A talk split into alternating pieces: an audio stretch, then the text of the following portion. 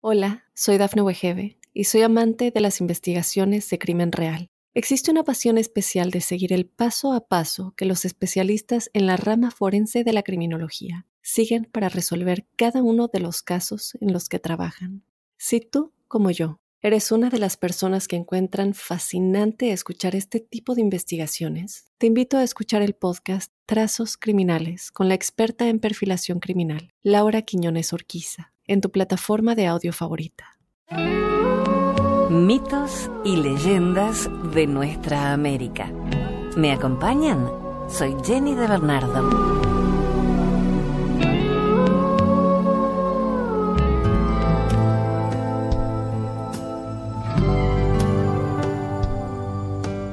Los mandamientos indios. Al igual que en otras muchas religiones, el pueblo indio poseía sus propios mandamientos, los cuales eran premisas fundamentales que regían todos los actos de su vida.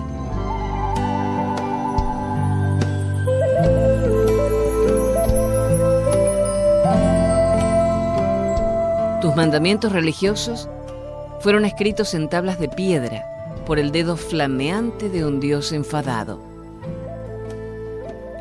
Nuestra religión fue establecida por las tradiciones de nuestros ancestros y los sueños que le fueron dados a nuestros mayores durante las horas de silencio nocturno por el Gran Espíritu y las premoniciones de los sabios escritas en el corazón de todos los hombres. No necesitamos iglesias porque todo lo que se discuta sobre Dios no nos interesa. Muchas cosas se pueden discutir sobre el hombre, pero nunca sobre Dios. El hombre blanco pensó regular la naturaleza y cambiarla según sus ideas. Nunca fue comprendido por el piel roja. Nosotros creemos que el Gran Espíritu ha creado todas las cosas, no solo la humanidad, sino también los animales, las plantas y las rocas. Todo en la tierra y entre las estrellas tiene alma verdadera y toda vida es sagrada. Tú no comprendes en nuestras oraciones cuando se dirigen al sol, la luna y el viento. Nos has juzgado sin comprendernos solo porque nuestras oraciones son diferentes. Pero somos capaces de vivir en armonía con toda la naturaleza. Toda la naturaleza está dentro de nosotros y nosotros somos parte de la naturaleza. Firmado Jefe Nube Blanca.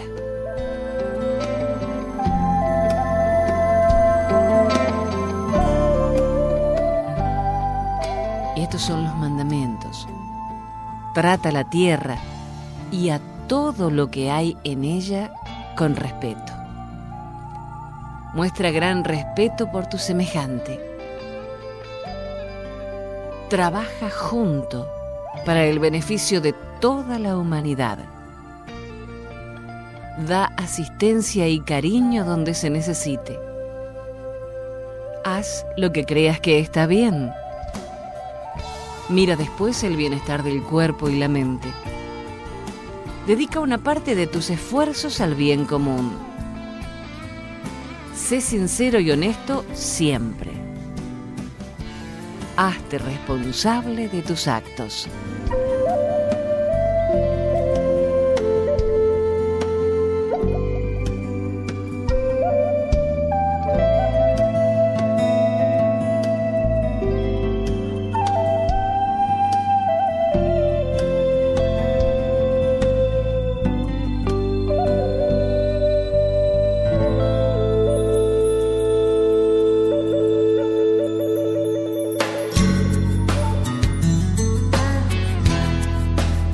Cómo es el mundo según los indígenas.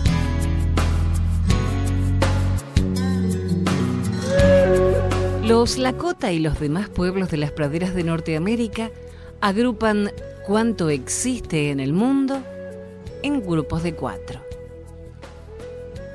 Según ellos, cuatro son las direcciones. El poniente, el norte, el sur y el oriente. El tiempo también se divide en cuatro. El día, la noche, las lunas y el año. Todas las plantas que brotan de la tierra tienen cuatro partes. Las raíces, los tallos, las hojas y los frutos. Cuatro son las especies de seres que respiran. Los que se arrastran, los que vuelan, los que caminan en cuatro patas y los que caminan en dos. Hay cuatro cosas sobre nuestra tierra. El sol, la luna, el cielo y las estrellas. Cuatro son las deidades, los grandes, los ayudantes de los grandes, los que están por debajo de ellos y los espíritus. La vida del hombre también se divide en cuatro etapas. La primera infancia, la niñez, el estado adulto y la vejez. Por último, los hombres tienen cuatro dedos en sus cuatro manos y pies. Los dedos pulgares y dedos gordos de los pies están frente a ellos para ayudarlos a trabajar y también son cuatro. El Gran Espíritu hizo todo en grupos de cuatro y los hombres deben obedecer esta norma y agrupar las cosas y tiempos así. Además, las cuatro partes del mundo tienen forma de un círculo, pues el Gran Espíritu también quiso que todo fuera circular. Estas son las palabras de un chamán de los Oglala, que son parientes de los Lakota. El Gran Espíritu hizo que todo fuera circular, excepto las piedras. Por eso, las piedras destruyen. El sol y el cielo, la luna y la tierra son redondos como escudos. El cielo además es hondo como un cuenco. Cuanto respira es redondo como el cuerpo de los hombres. Cuando crece de la tierra es redondo como los tallos. Si así lo hizo el Gran Espíritu, los hombres deben considerar al círculo sagrado pues es el signo de la naturaleza.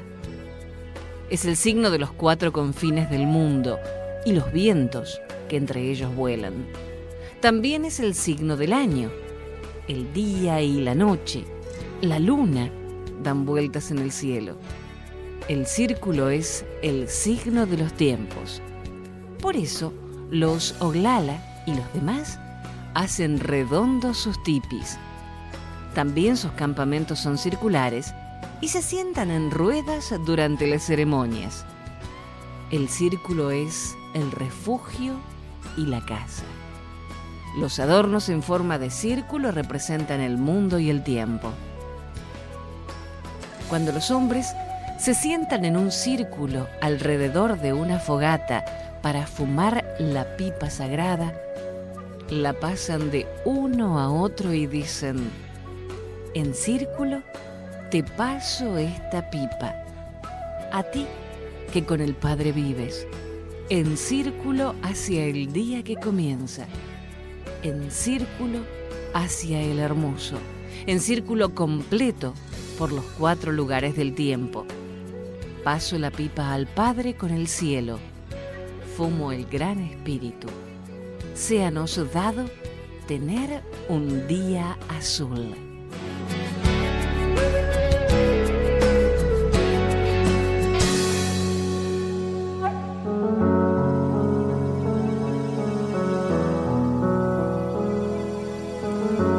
La pipa de la paz.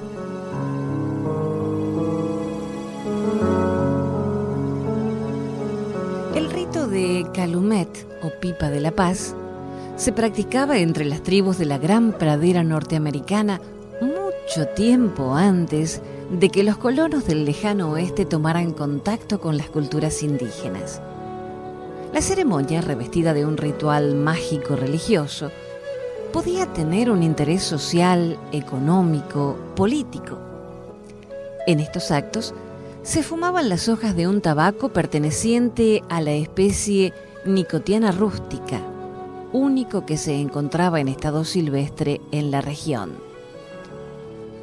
Reunidos los representantes de las comunidades, o las partes que dirimían entre ellas, se encendía una pipa con la que el conductor de la ceremonia lanzaba a los cuatro puntos cardinales bocanadas de humo para pedir ayuda al dios de la pradera, conocido también como el pájaro del trueno.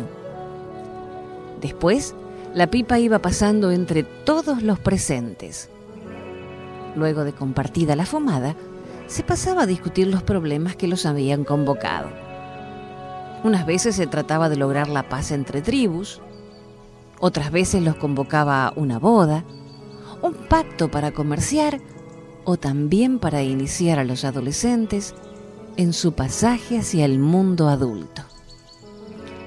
La nicotiana rústica, que es diferente al tabaco fumado actualmente, era la variedad fumada por los indios del sudeste norteamericano.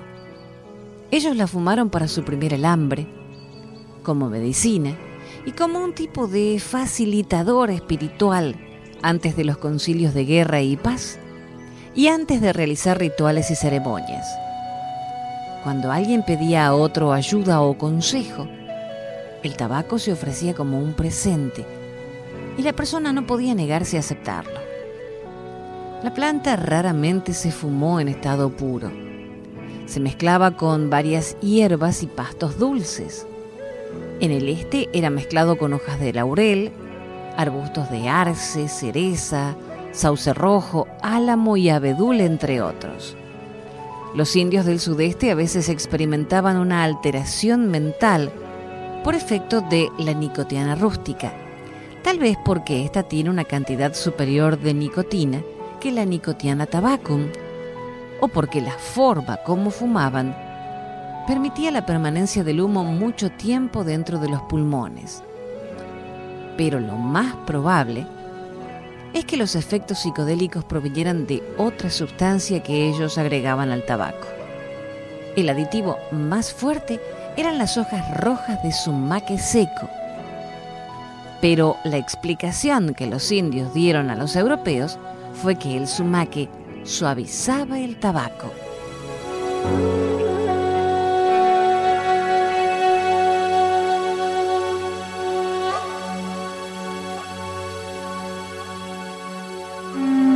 Ojalá camine por la belleza a lo largo de todo el día.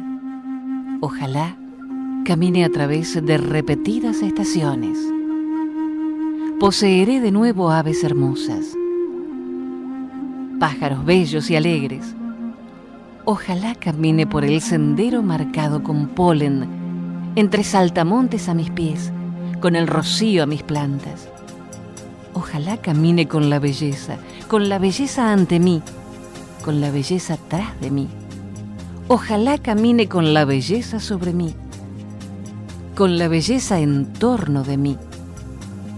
Ojalá en mi vejez pueda ir por un sendero hermoso y animado.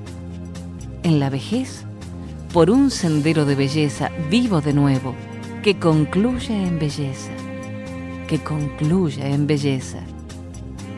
Poema Navajo.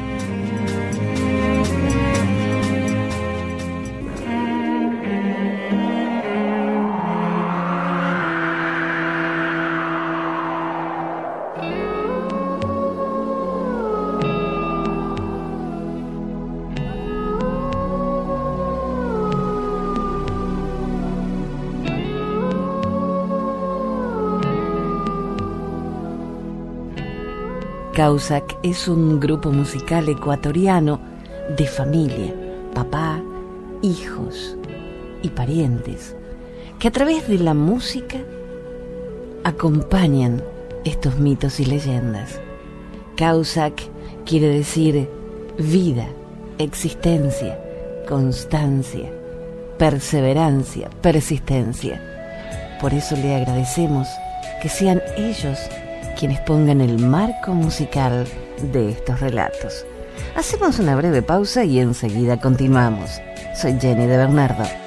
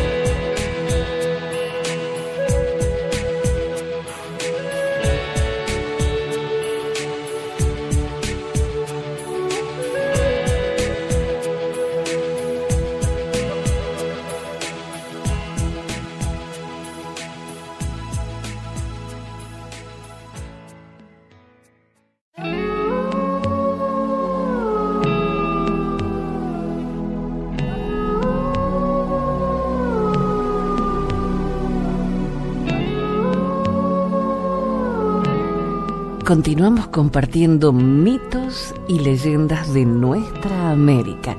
Soy Jenny de Bernardo. Nos acompaña en la música el grupo ecuatoriano Causac.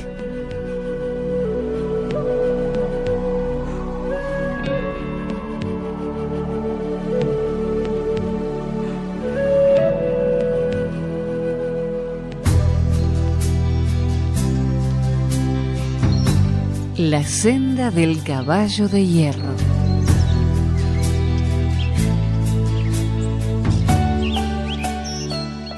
Maldigo el futuro. Hace cinco lunas, el hechicero de mi tribu, los Luna Rayada de Sangre, de la casta Arapaho, nos reunió a los más jóvenes junto al fuego y nos explicó que había tenido una visión con lágrimas en los ojos, Búho Sabio nos contó que cuando pasen muchas lunas, tendremos que abandonar el campamento y remontando el río, marchar a tierras inhóspitas y desconocidas, pero que pronto se transformarán en un vergel, según los augurios, con campos de cultivo y casa suficiente para vivir por muchos años. Todos callamos, pero yo no pude contenerme y le pregunté, ¿por qué búho sabio? A lo que respondió, este campamento se ha quedado viejo, los pastos están agotados y llevamos 12 años que la cosecha no es la apetecida. El gran consejo así lo decidirá en breve. No se pueden renovar los pastos, reformar los tipis, Tan solo esos son los motivos, le repliqué. Hay más, pero demos un paseo hasta la orilla del río y te lo explicaré, me respondió apartándome de los demás. Cruzamos el bosque. Él, aunque mucho más viejo, caminaba con agilidad, pero yo resbalaba y caía continuamente y maldecía y escupía al suelo sin parar. Al llegar al río, donde se encuentra el lugar sagrado, sin parar, mi maestro se dio la vuelta y emprendió el camino de regreso. No me has enseñado nada, maestro, le increpé y volví a caer. Mientras me levantaba me contestó, intento enseñarte cómo lidiar con los errores de la vida, chiquillo atolondrado, pero tú no quieres aprender. ¿Cómo se lidia con ellos, hechicero? Le pregunté. ¿Cómo deberías lidiar con tus caídas. En vez de maldecir el lugar donde caíste, deberías buscar aquello que te hizo resbalar. Lo que me hacía resbalar continuamente era el rocío de la noche. Esa noche que comencé a aprender de mis errores y cómo superarlos. Entonces, Búho Sabio me contó el motivo principal de nuestro futuro éxodo. Me dijo que ya estaba en condiciones de entenderlo. Y me relató que el gran hombre blanco había decidido construir la senda del caballo de hierro sobre nuestro campamento y que era ineludible nuestra marcha, porque además, según su visión, el Consejo recibiría a cambio la propiedad de mucho terreno en esa zona lejana e inhóspita. No importa entonces, dije yo, ese terreno se cultivará y dará de comer a mi pueblo, y habrá grandes cosechas. ¿Dicen eso los augurios, hechicero? Un silencio sepulcral me heló la sangre, y vi la silueta de un búho cruzar el cielo estrellado. No he vuelto a ver más a mi maestro. Poco tiempo después, se comentó que lo habían secuestrado y sacrificado los ponis, hombres cuerno. Pero nunca se encontró su cuerpo. Y muchas veces tengo la sensación de que está a mi alrededor, impidiendo que vuelva a resbalar pero eso no evita que maldiga el futuro. porque sin mi maestro, y tal y como actúa últimamente el Gran Consejo, no sé lo que le deparará a mi pueblo.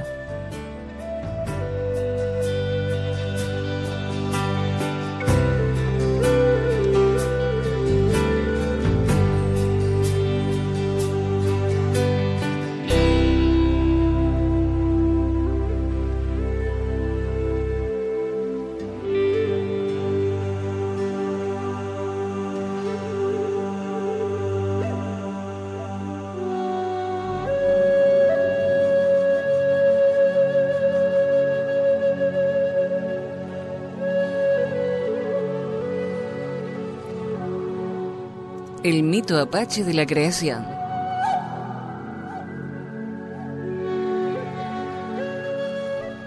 Al principio, la tierra estaba cubierta de agua y todos los seres vivían debajo de ella. Los hombres, los animales, los árboles y las rocas podían hablar. Estaba oscuro debajo de la tierra y las plumas de las águilas se utilizaban como antorchas. Los animales diurnos querían más luz pero los animales nocturnos, el oso, la pantera y la lechuza, querían la oscuridad. Después de una larga discusión, acordaron jugar al botón y al dedal. Y si ganaban los animales del día, habría luz. Pero si ganaban los de la noche, siempre sería oscuro. El juego comenzó. Las urracas y las codornices que aman la luz y tienen la vista aguda, Miraron hasta que pudieron ver el botón a través de la delgada madera del palo hueco que sirvió de dedal. Esto demostró dónde estaba el botón, y en la primera ronda ganaron los hombres. Salió la estrella de la mañana, y el oso negro corrió y se ocultó en la oscuridad. Jugaron nuevamente y ganaron los hombres. La estrella de la mañana creció nítidamente por el oeste y el oso marrón corrió y se ocultó en un lugar oscuro. Jugaron por tercera vez y ganaron los hombres. La estrella brilló aún más por el este y el león de la montaña se escabulló a lo lejos en la oscuridad. Jugaron una cuarta vez y nuevamente ganaron los hombres. El sol salió por el este y se hizo de día. Y la lechuza voló lejos y se ocultó. Aunque había luz, los hombres todavía no podían ver bien, ya que estaban bajo tierra. Pero el sol estaba lo suficientemente alto para poder ver a través de un hoyo y descubrir que había otro mundo, esta tierra. El sol se lo dijo a los hombres y todos quisieron subir allí. Hicieron cuatro montículos para poder alcanzar el mundo superior. Al este, plantaron en el suelo del montículo toda clase de frutas y moras de color negro. Al sur, hicieron otro montículo y plantaron toda clase de frutas azules. Al oeste, construyeron un montículo en el que plantaron frutas amarillas. Al norte, plantaron en el montículo frutas de varios colores. Los montículos se convirtieron en montañas y florecieron las plantas, dieron frutos y produjeron moras maduras. Un día, dos niñas ascendieron para buscar moras y recoger flores para adornarse el pelo. Repentinamente, las montañas dejaron de crecer. La gente se asombró y enviaron a Tornado a conocer la causa. Tornado estuvo en todas partes y buscó en cada rincón. Y por último, encontró a las dos niñas y las llevó de nuevo con los suyos. Pero ninguna de las montañas creció más. Esta es la razón por la cual los muchachos dejan de crecer cuando van con una mujer por primera vez. Si no lo hicieran nunca, continuarían creciendo. Las montañas dejaron de crecer cuando sus cimas todavía estaban muy alejadas del mundo superior. Sin embargo, la gente trató de llegar hasta él colocando plumas en forma de cruz para hacer una escalera. Pero las plumas no pudieron soportar el peso. Hicieron entonces una segunda escalera con plumas más grandes, pero nuevamente fueron demasiado débiles. Hicieron una tercera escalera con plumas de águila, pero estas no pudieron sostener mucho peso. Entonces vino un búfalo y ofreció su hombro derecho, y otros tres también contribuyeron con sus cuernos derechos. Los cuernos sí eran resistentes, y con ellos la gente fue capaz de ascender a través del hoyo hasta la superficie de la tierra. Pero el peso de todos esos humanos dobló el cuerno del búfalo que se había curvado desde el principio.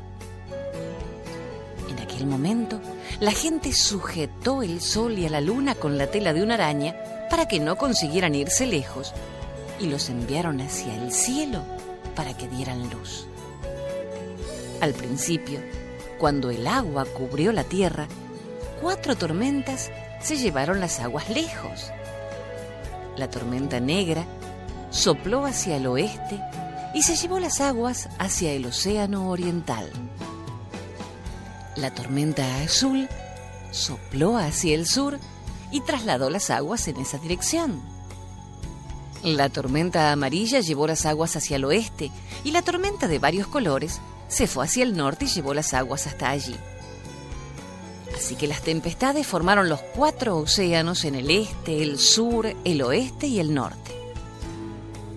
Habiéndose llevado las aguas hacia arriba, las tormentas volvieron a donde la gente esperaba, agrupada alrededor de la boca del hoyo. El turón salió el primero cuando la tierra todavía estaba mullida, y sus patas se hundieron en el lodo negro y han sido negras desde siempre. Enviaron a Tornado a buscarlo porque no había tiempo. El tejón salió, pero se hundió demasiado en el lodo y también se le pusieron las patas negras, y Tornado le llamó para que regresara. Entonces salió Castor caminando sobre el lodo y nadando sobre el agua, y de inmediato comenzó a construir un dique para conservar el agua que todavía permanecía en los pozos. Al ver que no regresaba, Tornado lo buscó y le preguntó por qué no había vuelto. Porque quise conservar el agua para que la gente pudiese beber, dijo el castor. Bien, dijo Tornado, y regresaron juntos. La gente esperó de nuevo hasta que al fin enviaron a la corneja gris para ver si la tormenta había vuelto. La corneja encontró la tierra seca y muchas ranas y peces y reptiles muertos que yacían sobre el terreno. Comenzó a recoger sus ojos y no regresó hasta que Tornado la fue a buscar. La gente se enojó cuando la encontraron comiéndose la carroña y cambiaron su color por el negro. Pero ahora toda la tierra estaba seca, a excepción de los cuatro océanos y del lago en el centro, donde el castor había embalsamado el agua más arriba. Entonces, todos los hombres ascendieron a la tierra, viajaron hacia los cuatro puntos cardinales, en donde encontraron los océanos del norte, el sur, el este y el oeste. Y como ellos, cada tribu se detuvo donde quiso. Pero los jicarillas continuaron alrededor del hoyo de donde habían surgido de las profundidades de la tierra. A la tercera vez que dieron la vuelta alrededor del hoyo, el gobernante se molestó y les preguntó dónde deseaban asentarse. Respondieron, en medio de la tierra. Así que los condujo a un lugar muy cerca de Taos, y allí cerca de los indios Taos, los jicarilla hicieron su hogar.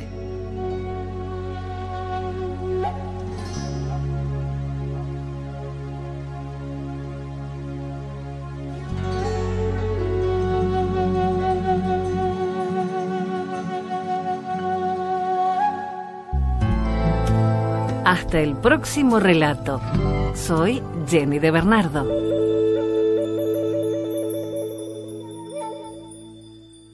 Hola, soy Dafne Wegebe y soy amante de las investigaciones de crimen real. Existe una pasión especial de seguir el paso a paso que los especialistas en la rama forense de la criminología siguen para resolver cada uno de los casos en los que trabajan. Si tú, como yo, eres una de las personas que encuentran fascinante escuchar este tipo de investigaciones, te invito a escuchar el podcast Trazos Criminales con la experta en perfilación criminal, Laura Quiñones Orquiza, en tu plataforma de audio favorita.